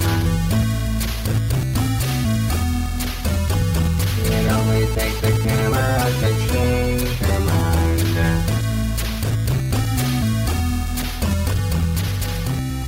呃，No Sleep 这个音乐人呢，你从网上其实不太好找到他的资料啊，就是嗯各个音乐的网站 App 上面也没有他的专门的介绍，只知道嗯他是一个专门做 bad beat 的一个一个音乐人。然后他的个人专辑呢，我也很喜欢。嗯然后我在里面，我在他的个人专辑里给大家挑了一首叫做《The Galaxy Tonight》的这个音乐。嗯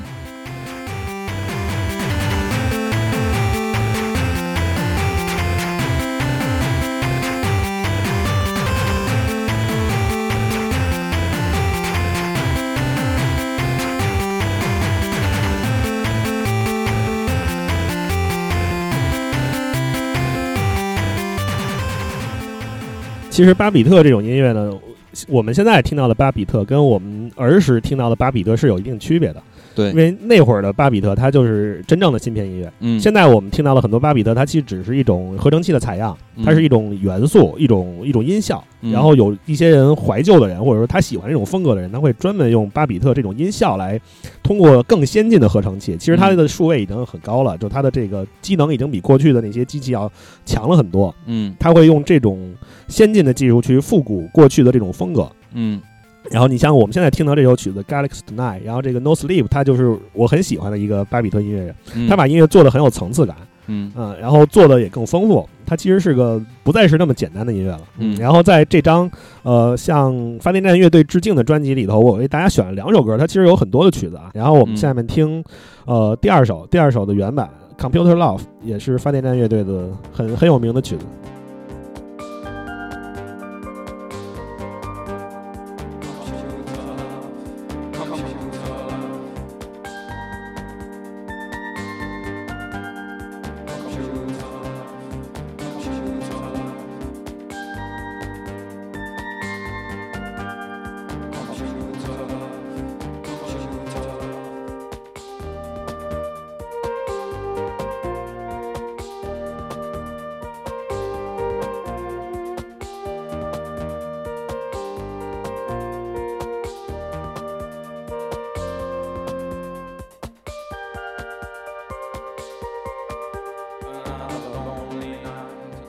这首《Computer Love》也是我非常喜欢的一首发电站乐队的音乐。嗯大家也可以听到，他们发电站的风格其实很像啊，它之间的这种，呃，它比较有名的这些曲子都是这种，呃你能听出它的音乐起伏其实并不大，但是节奏也不是那么强烈的电子乐，但是嗯却有一种很优美的感觉。就旋律还都对，旋律很好听，嗯然后但是它又保持着，我不知道是不是德国这个民族的关系，它保持一种克制。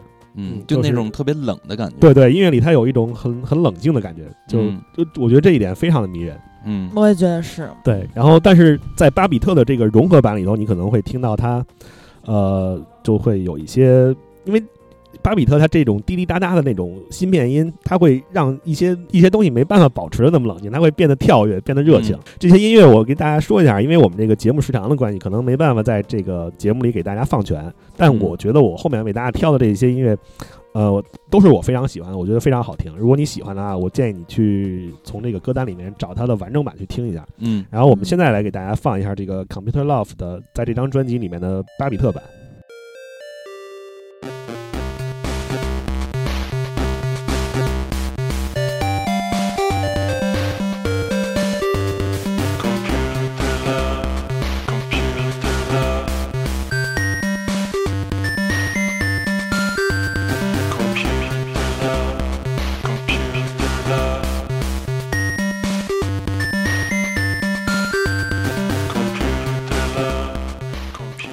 不是大家觉得这个巴比特版的节奏好像是要更强烈一点？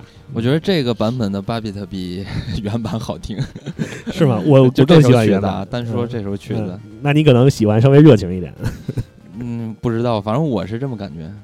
可能它呃，因为八 bit 之后呢，它变得简单了一些，所对以旋律更突出一些了。，对它用的声音会有一些不同，嗯，所以嗯就比那个原版，反正第一耳朵听，对可能比原版好听。而且它的低音也变得不一样，因为巴比特的低音都是那种墩墩的感觉，对嗯，就有点闷，但是很可爱。我不知道大家会不会想，这个巴比特音乐是怎么制作的？嗯呃，在过去是用一些那种当时的合成器，或者说用它的那种呃芯片音来做，然后现在稍微有一点不同，因为很多的这个巴比特的艺人是非常有创造性的，他们会嗯用一些老式的电脑，就是当时那个时代的电脑，嗯，五八六，啊，比那还要早，呃，那那些型号我没见过，但是更普遍的一种玩法其实是源自日本的，嗯，他们把这个任天堂出的掌机，第一代掌机 Game Boy 或者嗯 Game Boy Color、GB、GBA 或者 GB 不是不是 GB 啊，这是 GB 或者 GBC，嗯。他们把这种卡带机手掌机卡带机改造了。嗯呃，他们会自己去烧卡，做一些这种程序，然后用这个游戏机来制作这种巴比特音乐。嗯哦，嗯，，对，就是大家，我在这儿给大家白嘴儿讲，其实不太讲得明白。我你去 B 站搜一下，你去大致看，能懂。对，你看一下视频，你就知道那些人都会用那些 A B 键，然后然后嗯用这些方向键，他把每个音效做了小模块儿，然后他嗯来播放这些模块儿，来选择这些模块儿，嗯然后来做出这些音乐。然后你有的时候看他们的现场也是，有一些人会用这种方式去演奏，而且这是一种，我觉得在这个圈儿里可能是比较流行的一种方式。哎，那有没有人用曾经老式的那种电话去录音乐啊？呃，我原来电话一二三四五六七八九零也是不同的那个音调。呃有应该是有类似的，因为呃我之前在微博看到过，就是有一个日本的玩家啊，他是嗯。用计算器去演奏，他用嗯。计算器演，他是同时演奏好几台计算器，然后他嗯用这个计算器的按键去做和声，嗯。然后去演奏一些曲子，都真的非常厉害，嗯。就是我得感叹人家这个才华。嗯。然后我们现在听的这个 Computer Love，呃，让我想起了另外一首歌，非常有意思啊，叫做《计算机》，是来自新裤子乐队的。然后《计算机》这首歌呢，是新裤子乐队在两千年的专辑，他们的第二张专辑《Disco Girl》里面的呃一一首一首歌曲。然后它里面其实一直就在唱的歌词是，呃，计算机嗯别别伤心，有我在，一切放心。这让我觉得跟刚才那首《Computer Love》有一种异曲同工的感觉。我觉得他俩音色也挺像的。对，然后因为嗯新裤子也是非常喜欢发电站乐队的，我不知道这之间有没有联系。而且很有意思的是，呃，计算机这首歌在新裤子乐队呃二零零九年的专辑《Go East》里面有一版巴比特版。呃，我这儿先不给大家详细讲，我们来先听一下原版。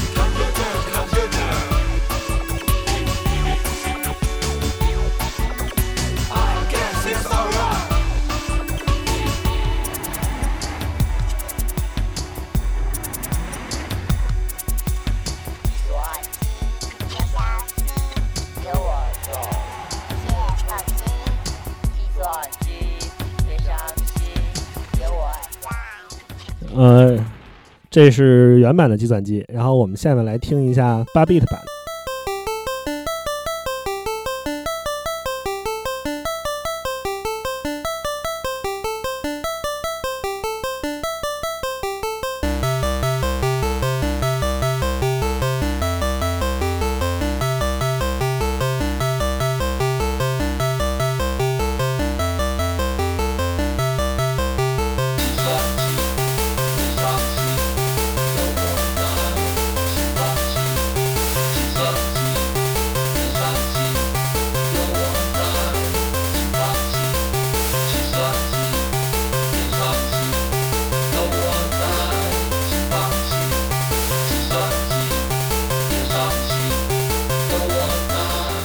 八 bit 版呢是由呃，我认为的啊，国内的八 bit 音乐第一人苏鲁米啊，嗯苏鲁米老师，然后在这个 Go East 里面制作的。Go East 这张专辑就很有意思啊，他们有几首新裤子的新歌，然后也有一些新裤子的老歌，然后由这些呃其他乐队的成员或者说其他的乐队来重新演绎嗯啊。就我觉得《计算机》这首歌做成巴比特真的是太恰当了。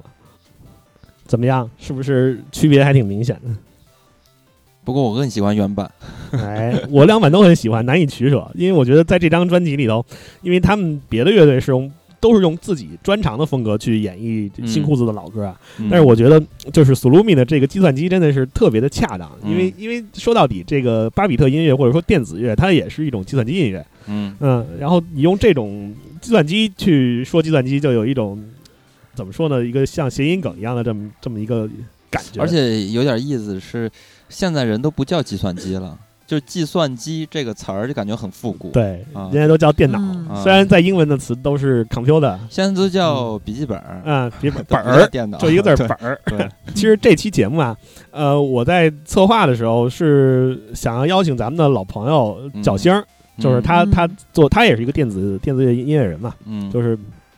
呃，咱们的老朋友是我本来是想邀请他一起来，嗯但是角星老师呢，呃，因为这周末他是有演出在深圳，实在是不赶趟儿啊、嗯然后他本来角星老师曾经是想嗯叫苏鲁米一起来，嗯，但是苏鲁米在日本他也回不来嗯就被困在那里。对对对，我觉得这期节目如果能把这两位老师请来一起的话，可能会更精彩，因为他们能从专业的这种电子音乐人的角度来给我们讲更多的以后关于还。有机会。对没事巴比特以后还有机会。对我也是这么跟嗯角星老师说的。哎，不过角星现在都去巡演了啊，哎，角国内星角星很棒的，嗯我们下面就会给大家放一首角星老师年轻的时候制作的巴比特音乐，哦，呃，挤地铁。角角星星真的是 QQ 群加入的第一位听友，对嗯人家现人家现在已经不只是巡演，已经签了索尼还是华纳的，呃，那角星确实他很有才华，我一直都很喜欢他。而且他非常专注，嗯对虽签了然他的音乐。虽然我们叫他角星啊，但是人家的艺名叫道可道，就是杜可度啊 道，D 道 O 可 K E D O，杜可度，道可道，他自己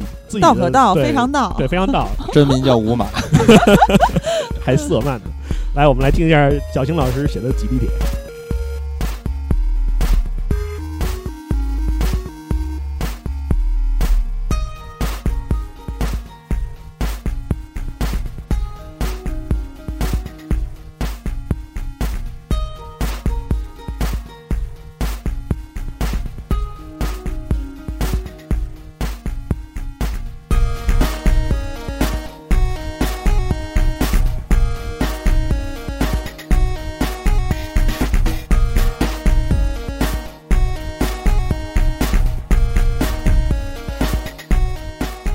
样？小青老师写的也很好听吧？我不知道为什么 就是有一种很诙谐的感觉，对不对？对，就嗯突然 有一种广场舞的感觉。为什么？为什么突然一起来的时候，怎么感觉变土了？哎，我就挺喜欢他这土味儿的。嗯，啊，所以你也有这种感觉吗？呃，我也有这种感觉，就很哦很很接地气啊，就很贴近人民群众的生活。他这嗯嗯名字起的也很有意思，叫挤地铁。嗯而且他这首曲子呀，它不是纯粹的巴比特音乐。我们后面听到的一些音乐，我给大家选的音乐也不是纯粹的巴比特音乐了。嗯就不光是他在这种呃音效上的选择是这种通过后面的合成器，通过别的手段来选取的这种巴比的音效，而且它你能听到它其实掺杂了一些别的声效，它它有一些别的乐器的声音。嗯，然后它的这种 beats，它的节奏也是用了不同的鼓点儿，它嗯只是更加的把巴比特作为一种元素去表达了。来，我们现在听一首叫做呃我们的失败的歌曲。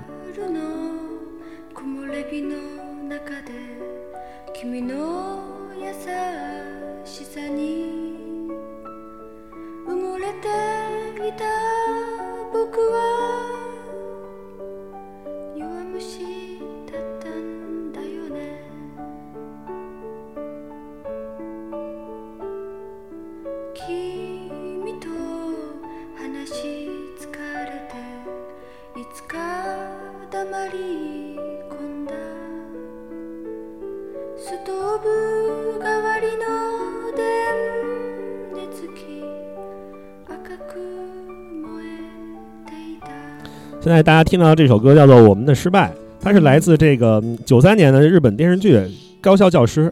啊，这是一个关于师生恋的一个悲剧啊！我没看过这个电视剧，但是我是先知道这首歌。这首歌的演唱者森田童子，他是这个日本六七十年代呃非常有个性的一个民谣歌手。嗯他的这种民谣歌曲都是这种旋律很优美，然后词写的也很优美，但是内容怎么说呢？比较悲伤对，比较悲伤。然后他老传达出一种黑暗、抑郁的这种情绪。哎，这样说怪不得我听这首歌的时候就觉得，哎，挺好听的，而且还挺小胖的。对，他的词写的什么意思？呃，不是，就是说，就挺优美的，然后但是感觉又有一点儿，你知道，这个是这样。忧伤什么那种感觉。嗯，呃，他的这个歌词我这儿就不给大家念了，大家感兴趣自己去看一下。嗯、然后呃，选这首歌是为什么呢？因为有一支我很喜欢的乐队，呃，是一个也是日本专门做八 beat 的一个小团体，然后嗯他们呢，呃，叫 YMCK，然后他们。呃用巴比特的形式翻唱过这首《我们的失败》，就立刻的感觉就不一样了，多了一点点甜甜的感觉。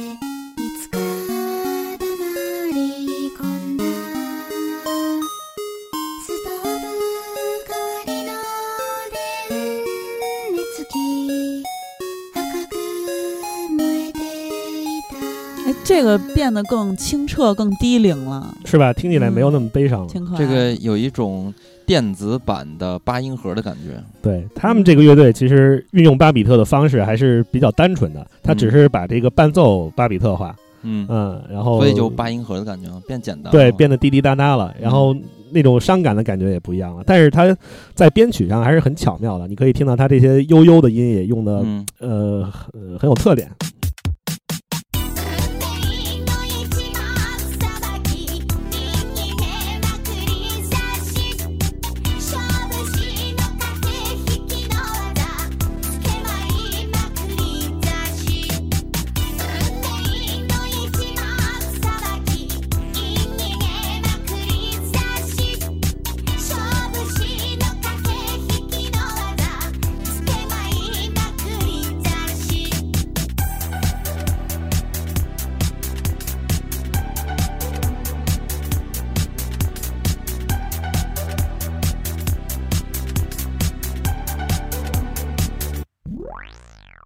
现在大家听到这首非常带劲的歌曲，叫做呃 Fortune One Mark，嗯，它是来自日本的一个组合，叫做 Omodaka。Omodaka 它这个意思呢，就是写成汉字是面高，就是它嗯用这个日语的拼写打出来两个字是面高，它是什么意思呢？就是中庭饱满的脸的意思，高鼻梁啊啊，就是啊应该是很帅的意思啊。嗯然后这个组合是由两个人组成的，啊、我们现在听到的这个甜甜的、很很有劲儿的这个女生，她叫做金泽明子，他是一个七十年代就出道的日本传统演歌的歌手，嗯。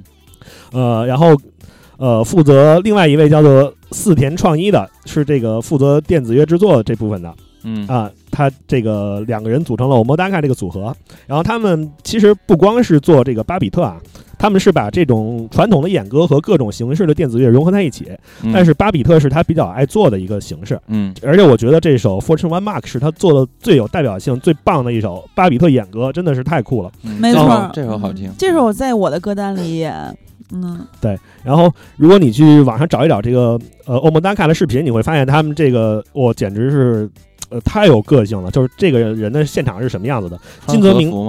呃，他穿的是那种巫女服啊，啊、然后戴一个白色的那种能虐的那种面具，就是一张白脸那挺，帅的啊。对，然后你看不见他的脸，然后他玩的时候，他会用那种像是这种 GBSP，然后用那种 PSP，用那种各种掌机，然后去做这种现场去演奏他的这个电子乐。啊，而且金泽明子从来不在他的现场出现，嗯。金泽明子在他现场出现的形式是一块屏幕，啊，然后屏幕是相当于他的脸，然后下面会给他放一个和服一样的那种人体的架子，嗯。然后有的时候他还会抱着电脑，然后里面是金泽明子的脸，然后拿麦克风对着这个电脑，然后让金泽明子这个电子形象，就是他的录像来演唱。嗯。呃，真的是我觉得非常前卫啊。没错，对，而且嗯。我觉得很有意思的一个事情，就是在电子乐制作或者在音乐制作这个领域里头，呃，有的时候金钱就是制作。制作的资本并不代表着一切，就是你看嗯。他们其实这么做的成本并不是很高，它不像 Daft Punk 可以在呃音乐节摆出那么华丽的现场视效，嗯。但是他们会用一种很简单的方式，然后但是做的音乐确实一点儿也不输给这些嗯。大资本的这种制作、大制作的这种这种音乐。就很有想法嘛。对，呃，然后我想给大家，本来是想给大家放一首这个金泽明子自己的演歌啊，因为他有他给这个神奇宝贝超世代，然后唱过片尾曲，嗯然后但是时间的关系，我就不在节目里给大家放了，嗯呃，大家自己去。呃，找来听一听吧，而且我推荐大家去听一听金泽明子个人的专辑，就是他在欧莫达卡之前的这些早年的一些演歌专辑。就是演歌，所谓什么是演歌呢？就是日本的一些传统音乐，嗯一些传统的民歌，然后他会唱一些，也会唱一些音头啊，唱一些这种贝啊，呃，他的声音是这种呃很甜很有特点的，所以我觉得他跟这个呃四田创一的这种组合真的是呃我我非常喜欢，太酷了，嗯真的太酷了啊、然后推荐的这张专辑也是卡塔塔 Number 一百四十七啊，哇塞！回头我也在推送里给大家写，对对大家自己搜可能有点费劲。对不嗯详细的说关注一下上线微信吧。啊，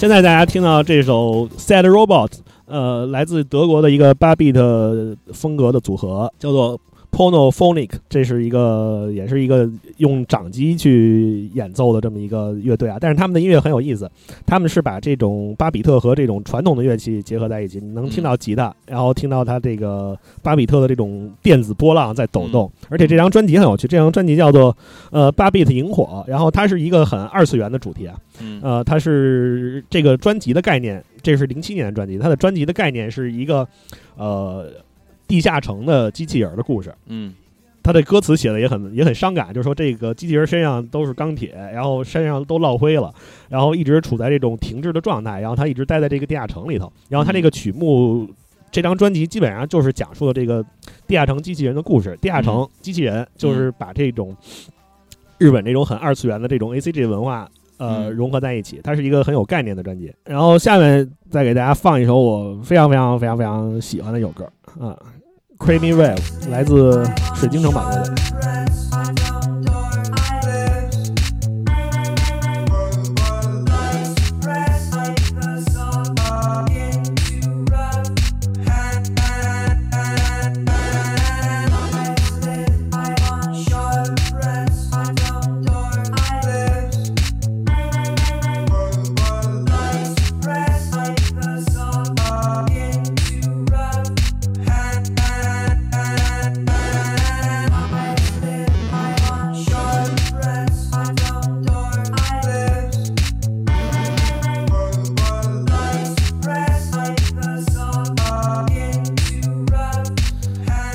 这首歌来自于二零零八年的呃水晶城堡的同名专辑。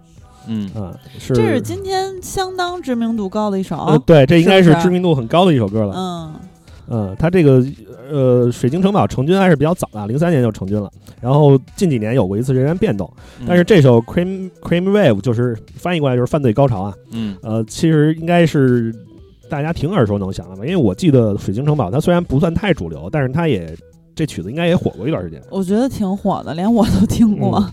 嗯，反正这肯定是小众，这个假的？你为什么听过？是上大学我给你放过。嗯，哦，这真的啊，这它在小他在小众里是比较主流的。对，嗯这这这我也 歌就是歌单里边啊，除了刚才的 FC 的，其实最熟的就是这个了。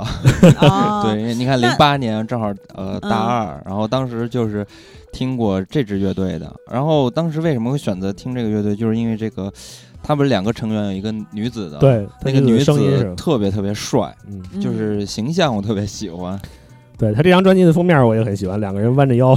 嗯，嗯。就是短发嘛，然后那会儿还很流行这种对。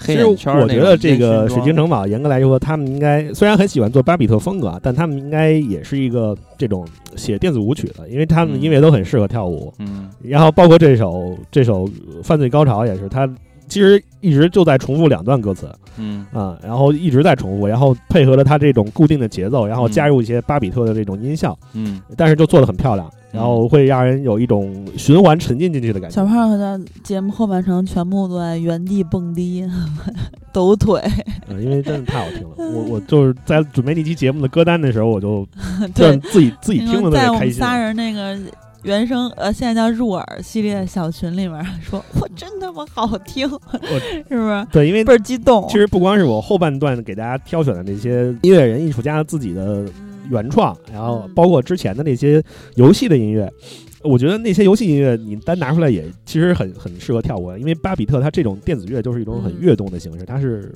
我觉得是很适合去跳一跳、扭一扭的。所以说，就是今天的歌单，尤其是后半部分歌单，大家可以在这个京东上买一个蹦迪球，然后配配合起舞，它会随着你的这个音乐的节奏，这个灯光会有变化，这真的挺不错的。再在家喝点儿再，然后我们下面再听一首稍微安静一点的吧，因为前面咱们听的这些其实都还是跃动的居多啊。然后我们来听一下，就像刚才《南极大冒险》去巴比特化古典音乐，我们来听一下这首也是很经典、耳熟能详的卡农啊，巴嗯帕克贝尔写的这个。它这个卡农其实它的全称叫做 D 大调的卡农与吉格啊。我们所说的卡农其实是一种曲式，它是一种轮唱，就是同一段旋律紧紧，就是它是同一段旋律，但是这一段旋律紧跟着这个相同的旋律，就是就像咬着它对方的尾巴一样，去去进行那种循环转圈儿。呃嗯，这首卡农其实应该是我相信所有人都听过，就是因为这首曲子太太有名了，所以嗯大家都用卡农来指代这首曲子。但其实卡农叫卡农的曲子有非常多。嗯，我们来欣赏一下。